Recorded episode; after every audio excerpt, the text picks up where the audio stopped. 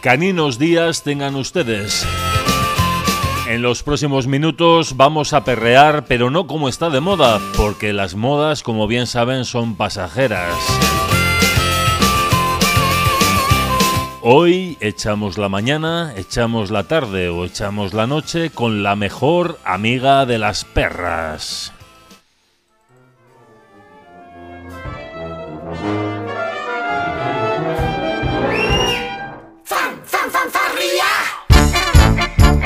Se ha armado una buena con la publicación del nuevo disco titulado Fan Fan Fanfarria, cocinado, ya saben ustedes, en Mamita Records en 2024. Obra de Amparanoia junto a los valencianos artistas del gremio. Allí donde lo defienden en directo se desata la jarana.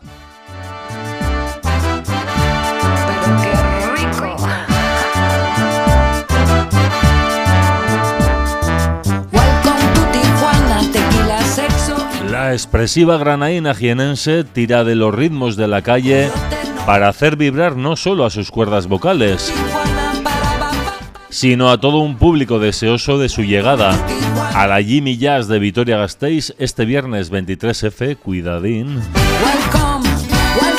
Y al día siguiente a Bilbo en la sala BBK de la Gran Vía.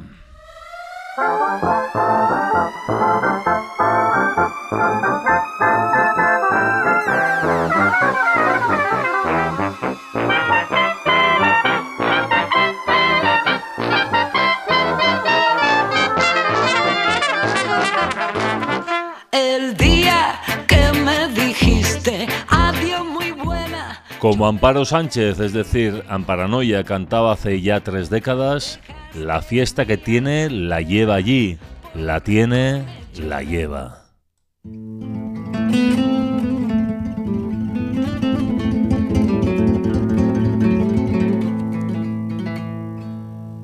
Seguiré caminando, seguiré esperando que me duela amor,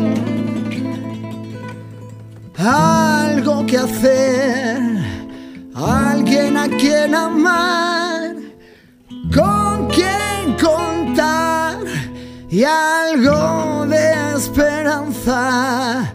Seguiré caminando, seguiré soñando aunque me duela.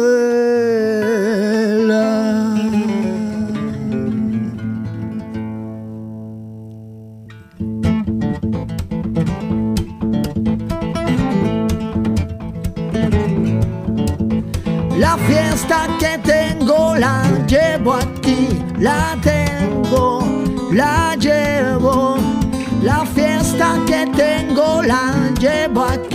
la tengo, la llevo. Soy una llamita y quisiera ser hoguera para decir al mundo legalicen la hierba. Prohibido en los bares, prohibido en la calle, satélite marcando lo que la gente hace y la fiesta que tengo la llevo aquí, la tengo que tengo la llevo aquí, la tengo,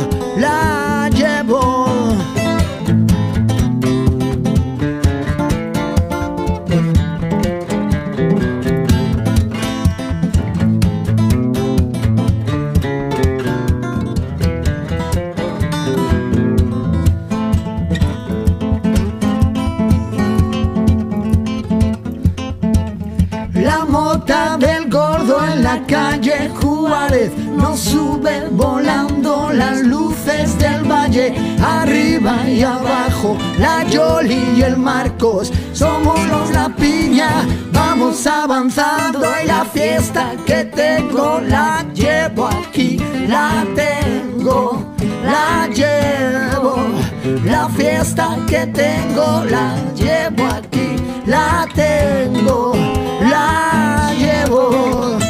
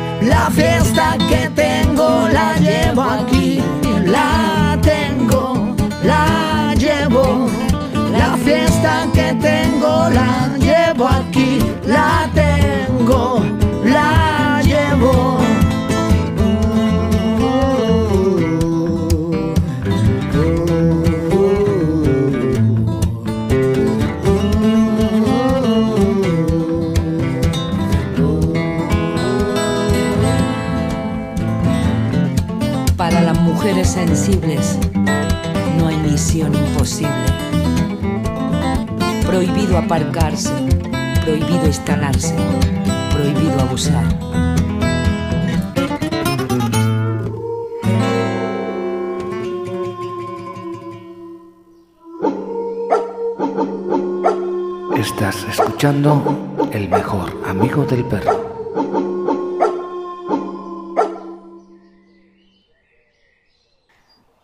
Estamos hoy con Amparo de Amparanoia. Aupa, Amparo, ¿qué tal estás? Hola, pues muy bien, muy contenta de hablar contigo. Igualmente, un placer conocerte. Gracias, igualmente. Siempre comenzamos el podcast El mejor amigo del perro con esta pregunta. Bueno, a cada cual la suya, claro. ¿Quién es Amparo? Amparo, amante de los perros, desde luego me encanta empezar así, que lo he hecho muchísimo de menos ahora que llevo un mes fuera de casa y lo extraño muchísimo. Soy una persona muy amante de los perros, muy familiar, muy mamita, de ahí que mi sello se llame Mamita Records. Muy mamita, me gusta mucho cocinar, cuidar, abrazar. Y, mm, y luego soy una suertuda porque tengo, tengo una voz que le gusta a la gente escucharme Ajá. y en mi profesión. Así que muy agradecida de poder expresarme a través de la voz, de viajar tanto, de conocer a tanta gente, a otros músicos, a otras artistas. Y me siento pues muy agradecida y eso, muy suertuda. Pues hoy viajamos por las ondas. Eh, se te tiene como granaína, sin embargo, naciste en la provincia de Jaén, ¿no? Sí, nací en Alcalá la Real, de toda mi familia paterna, materna son de allí, en mi origen, pero cuando tenía dos añitos, pues mis padres decidieron trasladarse a Granada con la ilusión de que estudiáramos todo una carrera y, y que creciéramos en la ciudad. La única que estudió fue mi hermana, magisterio. El resto somos autodidactas y cada uno por un lado, uno es pintor, el otro, bueno, artistas de diferentes maneras. Y, y, y bueno, y crecí en Granada, así que bueno, es, de donde me siento cuando vuelvo de viaje y, y veo pues la silueta de Sierra Nevada y. y la Alhambra y todo esto, pues la verdad que ahí es donde se mueve mi corazoncito. Y cuando voy a mi pueblo, pues le tengo también cariño porque mi padre pues era su lugar y íbamos en la fiesta y aún tengo familia allí y hay un lazo, pero claro, no tengo tantos recuerdos como los que me traen las calles de Granada, ¿no? De toda mi infancia, adolescencia, juventud. Claro. Y ahora madurez, porque he vuelto hace cuatro años a vivir a Granada, así que ahora también en mi edad madura. Ujú. Eh, Mm. Hemos podido escuchar tu próximo disco y me da amparo que te has divertido mucho. Sí, me lo he pasado muy bien. tenía, tenía muchas ganas de, cambiar el concepto de, de, amparanoia, ya que nos estamos acercando a los 30 años de formación y que mm, he llevado en alguna época batería, en otra set más acústico, en otra batería electrónica. Eh, he, ido, he ido variando bastante, no, no, me he quedado con un, un, formato, pero sí que desde que volvimos en 2017 con la excusa de celebrar los 20 años, y que ya no hemos parado de tocar y de, y de hacer dos álbumes ya con este, pues mm, sí que me quedé como en ese formato ¿no? clásico, digamos, de Amparanoia y, y tenía muchas ganas de un cambio. Eh, ya llevaba tiempo trabajando con mi hijo pequeño en la producción de, de canciones, tanto mías como de otros artistas, y empezamos a jugar con las canciones de Amparanoia actualizando las bases, ¿no? O sea, llevándolas a las bases electrónicas, a ritmos que nos gustan, a estilos que nos gustan. Y ahí también pues, aparecen artistas del gremio que, bueno, yo fanática que soy de siempre de la música balcánica y festiva, pues pensé que, que esa base y esos temas eh, con nuevos arreglos, tirando más para lo balcánico, fiestero, pues que iban a funcionar ¿no? en, lo que Amparanoia y que íbamos a refrescar un poquito la propuesta para que para actualizar. Mira, por ahí un poco iba la siguiente pregunta.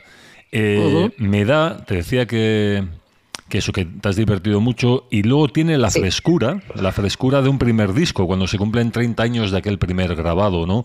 Quiero decir que siempre el primero suele ser el, fresco, pero en esta ocasión han pasado tres décadas y sin embargo eh, Amparanoia vuelve a sonar tan fresca como el primer disco. Ay, pues qué bonito esto que me dices. me gusta mucho que lo hayas sentido así porque yo lo he vivido así, realmente Mira, cuando terminamos, terminamos hipnosis colectiva me pasó una cosa y es que eh, eh, marqué las dos portadas de mis dos vinilos, El Poder de Machín, Hipnosis colectiva, y de pronto, claro, vi unos paralelismos de colores, pero como que todo se había rellenado, ¿no? Como que al principio había dos maraquitas sonriendo y de pronto pues era pues yo mostrándome que nunca había salido en una portada de un álbum de Amparanoia, ¿no? En mi cara y, y, como que sí, eh, me encontraba como en otra, en otra época, ¿no? En otro momento pero con este segundo ya es que mm, eh, siento que estoy homenajeando eh, esas canciones que de verdad no me canso de, cantarlas en directo, porque la reacción del público es increíble, sigue siendo increíble eso tres décadas después y siento que son actuales y, me faltaba eso, ¿no? Buscar ahora un sonido como productora que, que, me lleve pues, a los directos que estamos haciendo, que son divertidísimos, con un DJ que siempre había soñado con tener un DJ en la banda, pues ya tengo un DJ y, y, una panda de, de, músicos que son maravillosos, tanto a nivel musical, por supuesto, pero sobre todo como personas. Eh, estoy aprendiendo muchísimo de ellos, su espíritu de sacrificio, de compromiso, de responsabilidad, de siempre una sonrisa, nunca cansancio, nunca una queja. Y wow, es como empezar de nuevo. Sí, estoy empezando de nuevo totalmente. Este nuevo trabajo es una revisión de algunos de tus éxitos, pasándolos por el circo, la charanga, la banda de música de calle, guiños jamaiquinos, gitánicos mm, o gitanos balcánicos. Eh, ¿Cómo te surgió la idea? Pues jugando, como te he comentado antes, ¿no? Era mm, empezar con una pista donde había un groove que no gustaba, pues por ejemplo, por el caso de tu ausencia. Eh, yo, mm, claro, de haberla tocado y, la tocábamos balcánica y variábamos el tempo, íbamos a más lento, a más rápido y era muy divertido cuando la tocábamos en esa versión pero yo de pronto escuchaba el drama and bass, ¿no? Entrando ahí, ¡ay, soledad! Y lo oía en mi cabeza, ¿no? Entonces, pues como te digo, con mi hijo que tiene 25 años y está en la onda total de todo lo que está sonando, eh, pues me preparaba una pista y ahí yo pues con la guitarra, con la voz, cantando encima, probando efectos también en las voces, es decir, jugando mucho, experimentando mucho. Tenemos el estudio en casa, que eso es un un gran avance, porque ahora ya cuando vamos al estudio profesional, que siempre es donde finalizamos, el trabajo está prácticamente el 98% bien hecho de casa, ¿no? Donde hemos tenido mucho tiempo para probar, para... Entonces, bueno, me parecía todo tan redondo. Luego también preparamos este mismo disco, pero para el directo, porque en el directo los temas se extienden un poquito más, hay otro tipo de estructura para jugar con el público, que, es algo que me encanta también. Y mm, entonces ha sido el trabajo del álbum y el trabajo del directo, ¿no? Y, pues sí, nos lo hemos pasado muy bien porque estábamos votando desde la primera maqueta, ¿no? Y ya cuando llegaron artistas del gremio y, y todos los vientos que yo había cantado o que había tocado con el teclado, pues de pronto ya eran una realidad y, y ellos además sumaban otra idea más, ¿no? De, ah, no, pues estos vientos pueden ir haciendo esto también. Y, claro, ya todo tomó una dimensión que dijimos, madre mía, cuando empecemos a tocar esto. Y bueno, hemos hecho en 2023 ocho conciertos eh, para rodaje del equipo, para rodaje también entre nosotros. Y, bueno, y era maravilloso ver la cara de la gente cuando entraba un tema que no sabían cuál era, pero de pronto ya sabían cuál era.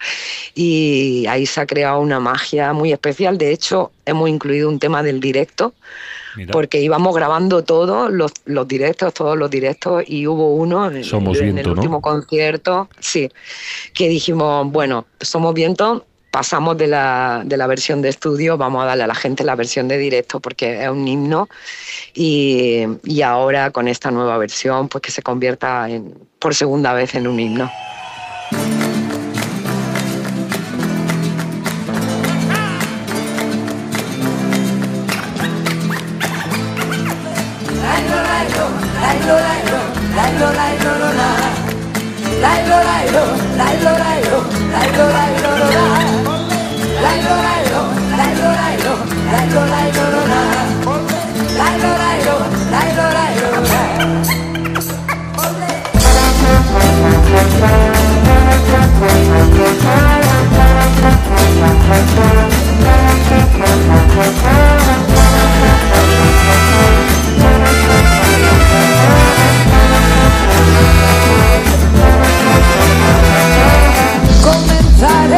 difícil, pero vamos dando los pasos por un futuro y que los hijos puedan celebrar. Somos el viento que baila y que canta.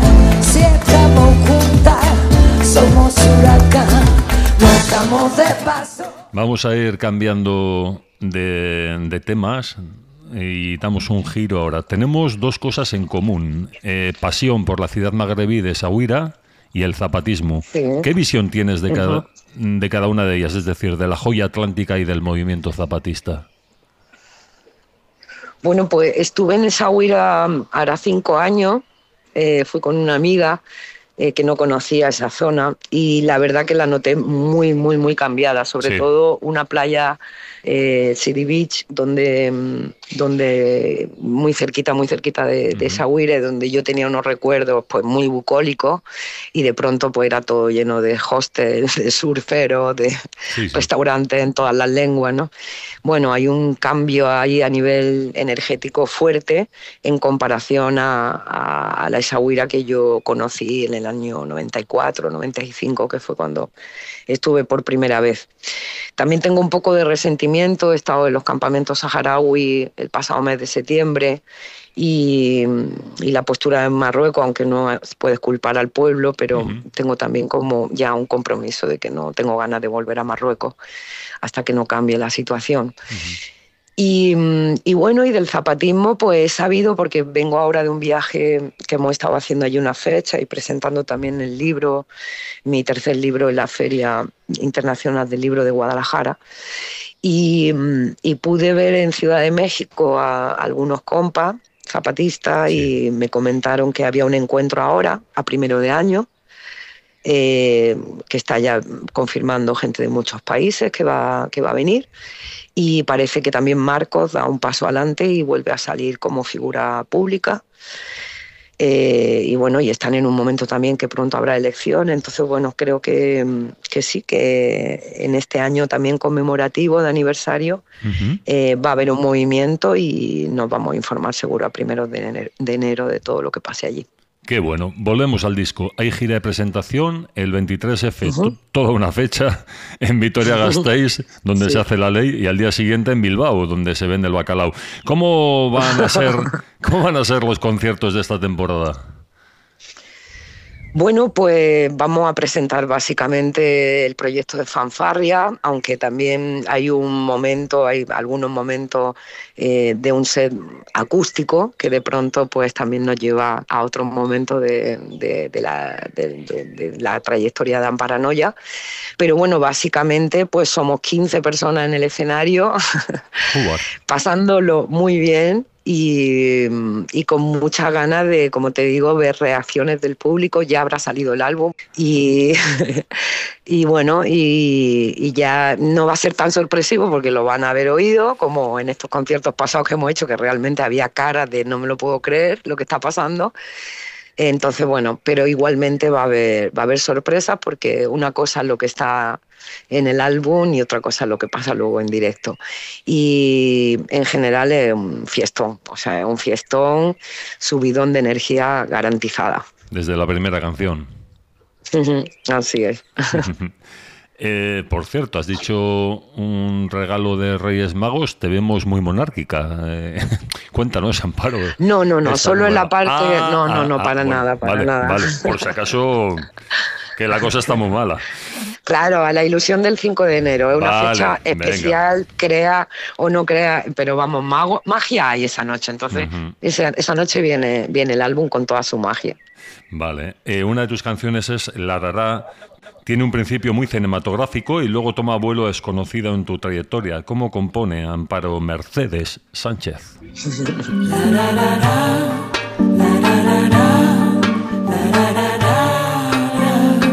Pues la verdad que mm, hago muchas canciones. Lo que pasa es que no todas pasan el filtro de quiero compartirlas.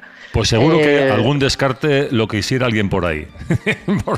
Bueno, sí, eso me dice gente de mi entorno. Pero ¿cómo no han metido esa a la otra si me encantaba así? Claro. Y bueno, pues ya te encantaba a ti, pero yo no me ha convencido. Pues realmente que tenga algo que contar, que, que tenga mucho que ver conmigo, es importante. Eh, y luego la, la, propuesta a nivel musical, lo que me inspira, ¿no? Por ejemplo, con el primer single que salimos con este proyecto, que fue Algo está pasando, que no es lo más representativo de Fanfarria para nada, pero sí que era la primera canción que quería compartir, pues, pues, por toda la situación que había social, política, económica. Era como necesito compartir esta canción, ¿no? Y, y, este sentimiento. Luego elegimos La Balanza como segundo, que es un género en el que pues nunca me había atrevido así como a medio rapear, digamos pero, pero tenía esa letra que, estoy influenciada por De La Fuente, que me encanta muchísimo, y tenía esa letra escrita hacía tiempo y mi hijo tenía esa base que era maravillosa, old school total, y, y empecé a cantarla y digo, no, ¿cómo, ¿qué te parece? ¿Lo hago bien? y me dijo, sí, dice, porque eres tú, sí, estás haciendo un guiño al hip hop, pero eres tú. Entonces, bueno, pensé que era interesante. De hecho, en directo a la gente le encanta ese tema y lo cantan al medio segundo. Es muy divertido. Y luego, pues, Fanfarria sí es más una declaración de intenciones. Esta es nuestra propuesta musical, estos somos nosotros. Y a una canción para divertirte que te cuenta la historia nuestra, pero de una manera muy, muy ligera, muy divertida, muy cómica y muy alegre, ¿no? Que es también, creo, son factores y puntos que están en el disco y en el directo.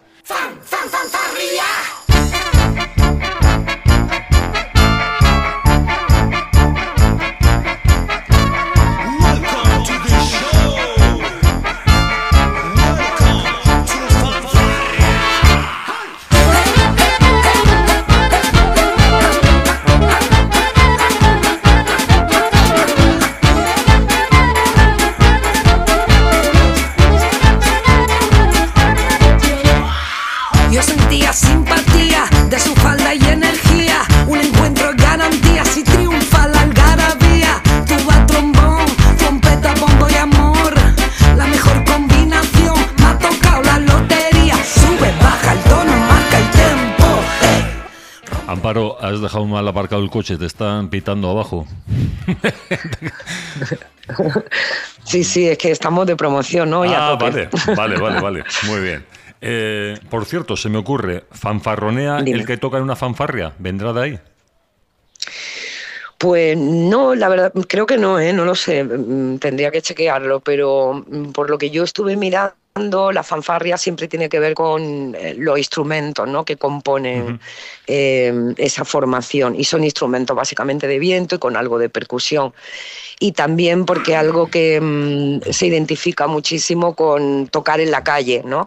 Eh, tocar directamente en la calle y sin amplificar y, y con toda esa magia ¿no? que tienen los instrumentos de viento.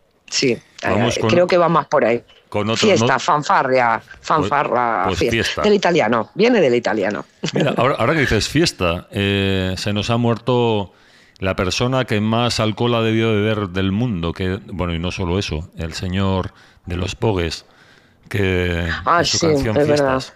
¿Qué sentiste ese día? ¿Quién te lo dijo? A ver, por ejemplo, ¿quién te lo contó? Pues lo vi en las redes porque estábamos allí en México y cuando conseguí wifi mm, aparecieron, apareció una foto de él que no leí el pie, pero ya cuando vi la segunda leí el pie y es que lo estaba despidiendo la gente. Claro. Bueno, pues que ha vivido una buena vida, seguro, que ha hecho una música buenísima, y mm, yo los descubrí después de The Clash, pero, pero para mí fue un grupo a nivel del folk muy interesante y a nivel reivindicativo, claro. y, mm, y, bueno, creo que ha vivido una buena vida y que ha hecho lo que quería y que ha dejado una huella profunda. Así que hay que aprender a despedirnos a nosotros y a despedir también a todos los que se van antes. ¿Y de Sinead O'Connor, quién te lo dijo? Ay, lo vi también por las redes, no me avisó nadie. Mira que hay otras veces que es verdad que recibe un mensaje. típico que Pero no, no, la verdad la vi también por las redes. Eh, para mí ella también vamos, incluso más que los Pogues, fue un gran referente, ¿no? Cuando yo empezaba a cantar, de pronto esa chica con la cabeza rapada y con esa voz. Yo estuve mucho tiempo ¿eh? en la época primera en Paranoia con el pelo muy, muy corto, que la gente me decía que era por Lisa Minelli y yo decía, no, no, es por Sidney O'Connor. Toma ya. pero, pero sí, sí, sí, las primeras, primeras fotos de Amparanoia de promoción que me hicieron, estoy con el pelo rapado, vamos. Y, luego la voz maravillosa, el Nothing Compares to You, ese tema, yo he llorado cantándolo, mm, sintiéndolo, viviéndolo. Y luego, pues lo valiente que fue de denunciar la pederastia, de romper la foto del Papa, de cargarse su carrera, porque evidentemente se la cargó, vamos, que la empezaron a vetar por todos lados y creo que sufrió bastante por las últimas imágenes así que pude ver de ella eh, y algo que leí de que tomaba mucha medicación. Creo que creo que estaba estaba llamando a la muerte de alguna manera no cuando estamos tristes no tenemos ganas de la vida y, y de alguna manera la llamamos y bueno pues ya está ha dejado también una huella enorme. Y, estaría bonito hacerle un homenaje. Ahora que hablamos de ella, y lo pensé también cuando falleció, voy a, voy a pensar hacer una canción de las de ella.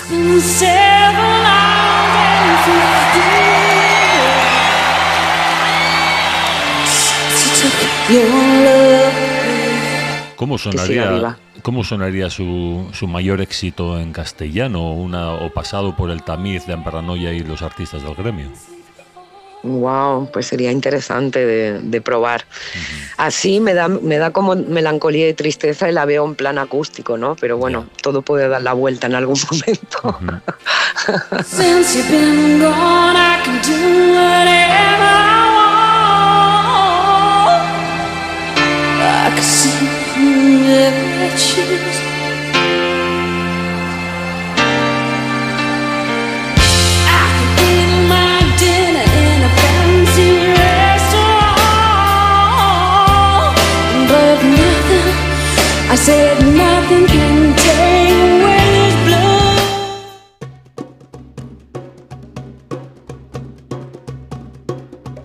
El mejor amigo del perro.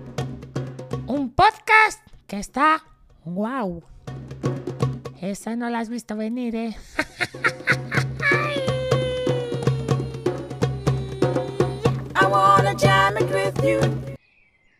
Le han premiado en ocasiones y en una de ellas eh, el argumento fue este, por entender su arte como medio para cambiar el mundo, contando en su repertorio con temas feministas que reivindican el papel de la mujer en el mundo. Wow, Wow, ¿eh? Qué bonito. Sí, wow, wow. Impresionante.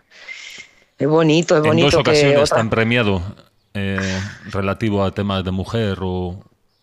Mm, alguna que- más. o a lo que no lo sé, la verdad, pero Sí, no voy, no voy sumando esto. eh, No, Claro. no- no- vamos, quiero decir, no lo tengo tanto en cuenta. Fíjate, ni me acordaba de esto que acabas de leer. Eh, a ver, se agradece porque si otras personas ven en ti eh, merecedora de algo o que puedes destacar de alguna manera o que tu mensaje, que es verdad que yo soy consciente de que los mensajes llegan, tantas mujeres que vienen y me dicen, Amparo, me ca- tu canción esta me salvó la vida, la otra, menos mal que tenía esta canción, no sabes cuánto te escuché, lo que me ayudaste. Llevo oyendo eso toda mi carrera, entonces, bueno, si viene un premio, pues bueno, hay gente que, valora eso. Eh, desde luego canto porque tengo eso, la suerte de que a la gente le gusta escucharme cantar. Para mí es una gran terapia que me limpia, me sana, me cura cantar temas de otros, cantar temas míos, sigo reconociéndome en ellos, aunque haga 30 años, hace 30 años que lo escribí, ¿no? Y digo, soy yo, es que esta soy yo. Me devuelven a mi esencia todo el tiempo, ¿no? Entonces, tengo mucha suerte, estoy muy agradecida y todo lo que pueda servir para ayudar a, a otras personas que, que se encuentran más débiles y que necesitan ese abracito Claro. en forma de canción o en forma de, de- de los libros. Yo lo hago por eso, lo hago para que sirva. Así que a mí me sirve, si sirve a otras, estupendo. Claro. Y Amparo Niña, ¿qué canciones le sirvieron para hacer frente, por ejemplo, a lo que llegaste a publicar en tu libro, eh, La Niña y el. Lobo? Eh, ya, de- o sea, denunciaste ya en 2014 eh, abusos de niña. Sí, la verdad que mm, escribir el libro hi- hizo destapar otro, otros recuerdos, ¿no? Y tener otro tipo de reflexiones también con el paso del tiempo, ¿no? Eh, Que te- esa, esa, esa visión, ¿no? de- de- del tiempo que ha pasado. La verdad que para mí fue y sigue siendo una gran terapia y hablar de él y, y- y sobre todo incidir en que, en que es una historia de superación que aunque se pase mal en algunos momentos del libro pensando cómo pudo pasar por ahí y, y evidentemente gente que querría salvarme de ahí Mm, claro. y, y eso lo, lo he sentido y lo siento, vamos, pues eran cosas que yo tenía que vivir, que tenía que vivir y que afortunadamente eh, estoy viva para contarlo, que otras compañeras no han tenido esa suerte. Claro, lo pasa que... Entonces, Disculpa, Dime. lo que pasa es que ya lo hablabas en 2014, que hoy en día, en 2023, a puertas del 2024, es un tema por tristeza de mucha actualidad.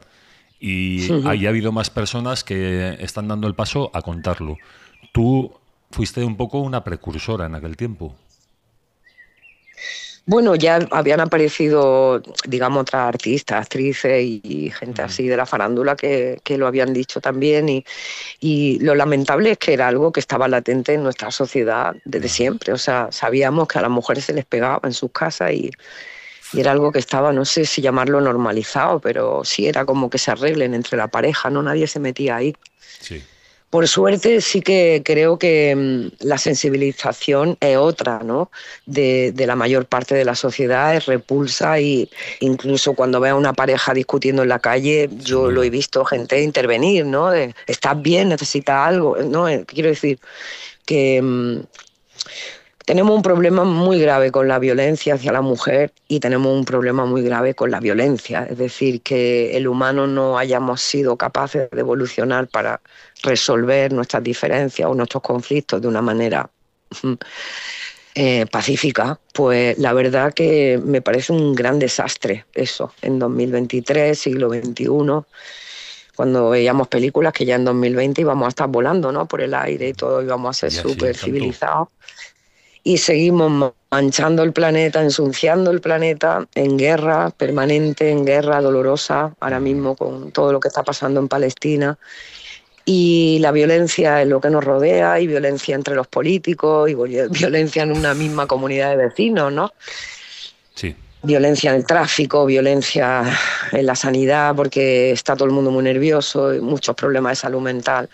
Sí. Estamos en una época, la verdad, y todo esto mezclado con lo que son las redes, las noticias falsas, las noticias medias verdades, la- los acosos mediáticos. Quiero decir que es que pff, es todo, está todo, madre mía. Menos Entonces, mal que bueno, nos quedan tus conciertos, nos quedan tus conciertos que, que nos Mira, ponen alegría, alegría y, y con pensamiento crítico a la vez también, claro. Totalmente, pero sobre todo es a lo que nos queda, mm, ¿Qué nos poner queda? nuestra atención, mm, poner nuestra atención en hacer cosas que nos gustan y que nos hacen bien. Porque hay mucha gente que hace cosas que no le gusta. Y ese es un problema. O está con personas que no quiere estar. Mm. O dice que sí cuando quiere decir que no. Entonces vivimos una in- incoherencia a nivel indivi- individual tan grande que eso afecta a lo colectivo. Entonces, de verdad queremos que cambien las cosas fuera, vamos a cambiar las cosas dentro. ¿Cómo cambiamos las cosas dentro? Vamos a pensar, hacer y sentir lo mismo en esa dirección. Y vamos sumando y vamos aportando desde nuestro lugar, haciendo lo que nos gusta hacer, intentando hacerlo cada vez mejor, poniéndole mucho amor, mucha atención, mucha concentración. Y cuidando y cuidando, cuidando tu alrededor, cuidando tu alrededor de que no estés con personas tóxicas, no estés con personas que te hacen mal. Busca, busca la energía bonita. Detente a mirar el cielo, detente a mirar una planta, los ojos de un bebé, detente en las cosas hermosas, que hay muchísimas. Y dejar lo- los teléfonos un ratico también, largo, y, y tomar más tiempo para estar con una misma, que nos guste estar con nosotros, ¿no? Y no tengamos que buscar tanto distracción por fuera, sino que nos guste sentarnos así y estar tranquilita haciendo lo que sea. He leído también que dices algo así como que ahora nos movilizamos menos en el marco cultural y social, somos más individualistas. Sí, totalmente, porque pensamos que dándole me gusta o compartiendo una publicación ya hemos ido a la manifestación o hemos ido a, a una asamblea o a enterarnos de lo que está pasando en los vecinos de al lado que lo están echando a todos del bloque. ¿Sabes? O sea, mm, pensamos que lo hacemos todo desde el teléfono y que ya está todo arreglado y, mm, y falta mucha movilidad, bueno, movilización. Quiero decir, por ejemplo, lo que está pasando ahora con Gaza, Sí. es que realmente para que se parara todo, ¿no? Porque se está parando en algunas ciudades, pero claro, son grupitos de gente que sí que están ahí con esa conciencia y, y con ese compromiso. Pero en general la gente va distraída. Entonces, si vamos distraídos, pues no, no, no, no tomamos, eh, o sea, no, no nos duele de la manera como si paramos y decimos esto que está pasando es terrible, se para la vida. O sea, no hay nada más importante que que paremos. Y si nos ponemos de acuerdo y paramos todo, pues que algún efecto tiene que tener, ¿no? O sea, se hacen huelgas generales por otros motivos, pues ahora hay un motivo. Estamos viviendo un genocidio en directo, así que motivo hay. De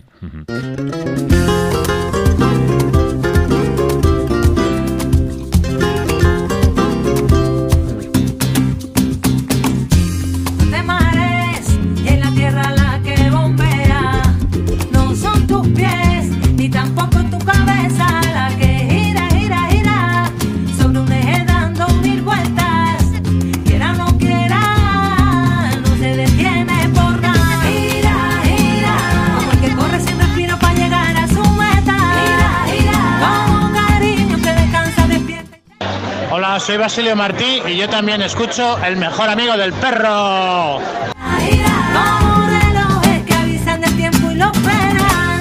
Vamos con una anécdota, una nota de color que me ocurrió ayer. Ayer le dije a una amiga que te iba a entrevistar hoy y me dice, Amparanoia, qué bien, la de ojos de brujo. Qué graciosa. ¿Qué Es joven, ¿no? Tu amiga. Sí, sí, ¿O sí, qué? sí, ¿O sí, Era sí. joven, ¿no? Sí. ¿Qué relación tienes con Ojos de Brujo, con la Mari, Chambao, Bebe? ¿En Mm. qué momento vive la fusión, la música fusión mestiza de mujer? Bueno, pues a ver, con Marina, incluso antes de, de que pasara todo lo de la pandemia, hicimos un proyecto que se llama Quinky Potras, que la gente puede buscar ahí nuestro vídeo, que se llama Potras Callejeras, y junto a otra cantante, Susana, y teníamos pensado hacer conciertos juntas y, y hacer temas, teníamos ya una maqueta, pero claro, pasó todo esto que nos encerraron y, y cada una pues empezó, cuando pudo empezar a trabajar, empezó con sus proyectos, Marina se fue a vivir a Formentera, Susana pues trabajaba por ahí por Cataluña, yo ya estaba en Granada y, y me activé pues con mis conciertos, con mi, en fin. Y nada, y se, como que se disolvió el proyecto, ¿no? Pero Ajá. en general, vamos, muy buena relación y hemos compartido muchos momentos, sobre todo muy graciosos en Europa, porque, porque éramos pues, las únicas dos bandas eh, españolas, ¿no? Allí representando y, y a cada cual más golfo, y en fin, eran épocas muy divertidas y tocando luego con grandísimos de la música que admirábamos mucho, ¿no? que también era, estábamos muy agradecidos de, de compartirlo juntos en Grecia, Alemania, Suiza, eh, Inglaterra, en muchísimos lugares. Y, mm, y con el resto que me comentas, pues bueno, con la Mari de Chambao yo tengo súper buena relación de hace también ya un montón de años. Eh, es una persona también a la que admiro mucho y a la que siempre pues, le mando mucha luz y mucha fuerza y nos solemos encontrar porque tenemos amigas en común y de vez en cuando coincidimos. Y pues con Bebe hace muchísimo tiempo que no la veo, también escuché unas declaraciones de ella antifeministas que flipé Sí, bastante Sí, sí, sí, sí, sí. y pues tampoco he tenido mucho interés en tener una reunión. Ujú. Y, y bueno, me llevo muy bien con María Rosalén, que la amo, que ella me admira muchísimo, cantaba mis temas antes de, Sí, sí. de- de su carrera famosísima. Entre sus versiones siempre estaba el que te den y ella es muy fan mía. Y mira, justo hemos estado ahora en los campamentos saharaui juntas compartiendo una experiencia haciendo un taller con mujeres. Y luego con María Pelae pues me llevo súper bien y con Rosario me llevo súper bien y es súper amiga y, y le encanta que le cante con la guitarra y me cuenta un montón de cosas de su madre y, y me siento muy querida también por ella y bueno, tengo así como buenas, buenas amigas de hace muchos años dentro de la vascas? música que siempre ¿Vascas está bien conoces? porque... ¿Eh? ¿Perdón? ¿Vascas? ¿qué, qué cantantes vascas tienes así? Pues mira, la, la Basu, la Basu, Sí, que el otro día me mandó que ahora ha sacado un álbum nuevo y, Ujú. y bueno, y estamos ahí en contacto a través de esta Susana de Cataluña. Y luego conozco a África, Claro. ¿sabes? La cantante Sí. de, de Soul, Sí, sí. que también le tengo mucho cariño. Y luego la otra, mm, ¿cómo se llama? Que hace mucho que no la veo, pero coincidimos también en un festival ahí en Euskal Herria, eh, que cantaba también con Fermín. No, y, Sorkun. eh, para los nombres soy mal. La Sorkun, Sorkun. exactamente, con Sorkun, sí. Ella también coincidimos en un festival, me dio mucha alegría verla, que siguieran activo todo, así que después de tantos años sigamos ahí. Y esas son con las que he tenido más, más relación. Antes se me ha escapado, me, me he bajado una, un párrafo más abajo. Eh, hablábamos del 23F, que vais a tocar en, en Vitoria-Gasteiz. Ujú. Eh, a tema político, ¿no le da la impresión de que hay muchas ganas de golpe de Estado y una nueva guerra incivil en el Estado? Espero que no, la verdad. No, no me gustaría que, que fuéramos para atrás, quiero que vayamos para adelante. Claro. Bueno, yo creo que, mm, que si están unidos lo suficiente para que no haya ese golpe de Estado o esa, o esa guerra civil, eh, si estamos unidos, la, la unión hace la fuerza y eso no, no se va a cambiar nunca. Y yo creo que hay muchísima resistencia a tener un, un gobierno ultraderechista, aunque estamos viendo que eso está de moda en diferentes lugares. Claro, pero por esa razón es por la que, no sé, es que el discurso es muy, muy de... Eh, alarmante, ¿no? Y, muy peligroso. y a diario y, cada vez claro. está todo más crispado y no sé, no sé, da la impresión de que les, de que son nostálgicos, de que, bueno, es que nostálgicos son y casposos también. Bueno, igual pasamos a Sí, otra. pero- Sí, Y, sí, pero mira, es que han estado siempre ahí, pero ahora ya tienen protagonismo. También los medios de comunicación han Claro. tenido muchísima culpa de blanquear algo sí, sí. Eh, o sea, si no se le hubiera dado ningún tipo de cobertura, pues no estarían donde están. Y, y han tenido mucha atención mediática y eso ha hecho que crezcan como la espuma. Y pues sí, pues gente mm, inculta y retrógrada, pues siempre ha estado, pero han estado en la sombra. A la que se atrevieron a sacar las banderas, pues ya estamos viendo lo que está pasando. Y, y parece que también los cuerpos policiales, pues, bueno, ya lo vemos, ¿no? Que no, no actúan de la misma manera en sus manifestaciones como en las que tienen un, un lado más de izquierda, de izquierda O democrático, ya. Solamente, ya, ya ni, ni de izquierdas. Democrático. baremo, ¿no? Ah. Totalmente. Entonces sí, está peligrosa la situación, sí, está peligrosa, pero bueno, confiemos en que somos más los que queremos progreso, los que queremos Sin libertad. Sin duda. Eh, creo que somos muchísimos más, somos muchísimos más. Pero que no te da la impresión también, Amparo, de que la juventud ahora en Madrid, en, en otros núcleos así, eh, ser subversivo es ser ultraderechista. O sea, es como el... No sé, cómo- no sé cómo explicarlo bien. Pero yo creo que, que la pregunta va por ahí. O sea, para la juventud ahora ser subversivo no eh, y ir contra el sistema es ser ultraderechista. O ser... ne- Sí, yo creo, sí, creo que ahí pasan no sé si varias cosas. Igual no te lo explico Sí. bien lo que quiero decir, ¿eh? Sí, Pero- sí, me lo has explicado súper bien, lo he entendido súper bien y, y te cuento cómo yo lo veo.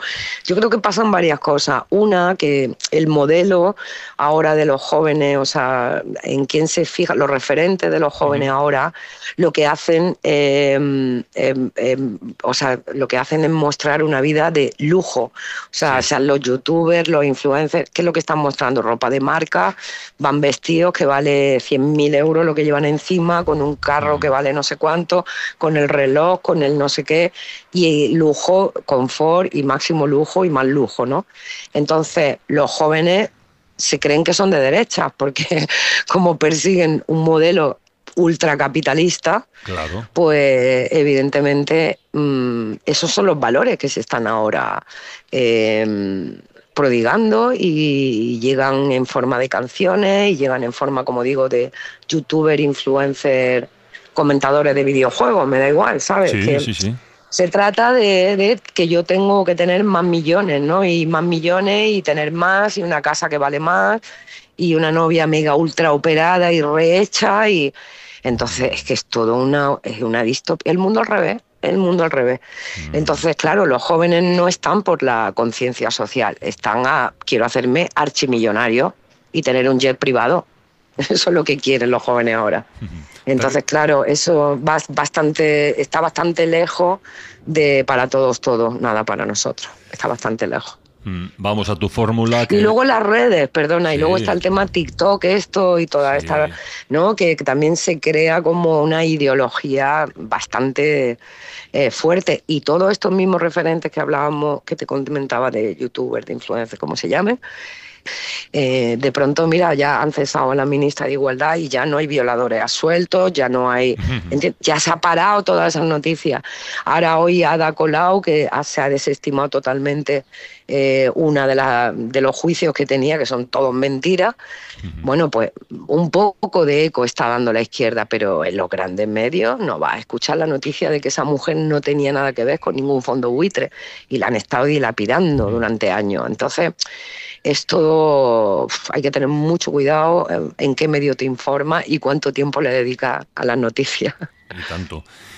Bueno, una fórmula más positiva es escuchar tu nuevo disco. Vamos a hacer un repaso de las 10 canciones en cuanto a la temática. Fanfarria. Fanfarria, declaración de intenciones y, mm, y mucha y trae pura alegría. El histórico que te den. Eh, mm, una nueva versión antigua pero moderna. Buen rollito. Ah, pues más rumbera, más andaluza, eh, más flamenca. Algo está pasando. Eh, un sentimiento de, de los tiempos que estamos viviendo. Tu ausencia. Eh, un homenaje a los Balcanes pasado por drum and bass. En la ciudad. Eh, el reggae, el dub, siempre en todas las ciudades. Me lo hago sola. Eh, una canción que tenía olvidada y que me hace mucha ilusión haber recuperado. Qué buena. La balanza. La balanza es amparo totalmente, 100%, en estos últimos dos años, básicamente. La rara. La rara es una manera de, de despedirnos de, de un público que, que siempre nos sobrepasa con su amor. y somos viento en directo. Pues el deseo de que se convierta en un himno para sentirnos más libres y más unidos. ¿Qué sientes aún ahora, 30 años después, cuando te llega, cuando abres un disco nuevo tuyo? Pues sigo sintiendo la misma emoción, mirando que esté todo bien, que se haya impreso bien, que todo esté bien, que no haya ninguna errata.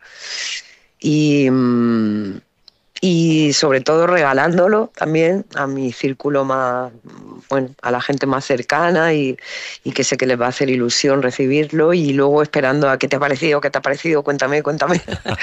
y queriendo saber la opinión y ahora deseando que llegue el 5 de enero para que empiece la gente ahí a escribirnos y a contarnos a ver cuáles son sus favoritas y tocarla en directo. Luego ya lo que ya una vez que sale el disco ya lo que quiero es tocarla y llevarla al día a día. Pues vamos a terminar, pero no puedo acabar la entrevista por obligación friki a preguntarte lo siguiente. ¿Te ha fumado un porro, Amparo? Pues sí, ¿para qué nos vamos a engañar? Pues sí. Te lo solían decir mucho cuando quién era No, Pocí. no ahora, no ahora, en algunos momentos de mi vida, ahora mismo no, en algunos momentos de mi vida, pues claro que sí. No, ya, ya no. Lo que quiero decir es si te decían la frase de, de Pocí, el, el hombre este que salía en Crónicas Marcianas. ¿era? Sí, ¿Dónde sí, sí? Lo me de- lo- sí, sí, y en el perro verde también con, con Quintero, con Jesús Quintero salía también. Eso es. Muy bien, Mm. Amparo. Pues muchísimas gracias por conversar con nosotros, por sacarnos a Ha pasear el un perro. placer. Y, y nada, esperamos verte en directo, a ver si en Bilbao podemos ahí aplaudirte. Que así sea, ahí espero, ahí espero que nos encontremos. Y un abrazo gracias, muy fuerte. y gracias por tu fórmula positiva y, Ah, y crítica al gracias. mismo tiempo. Venga, cuídate mucho. Gracias igualmente, abrazo, augur, augur.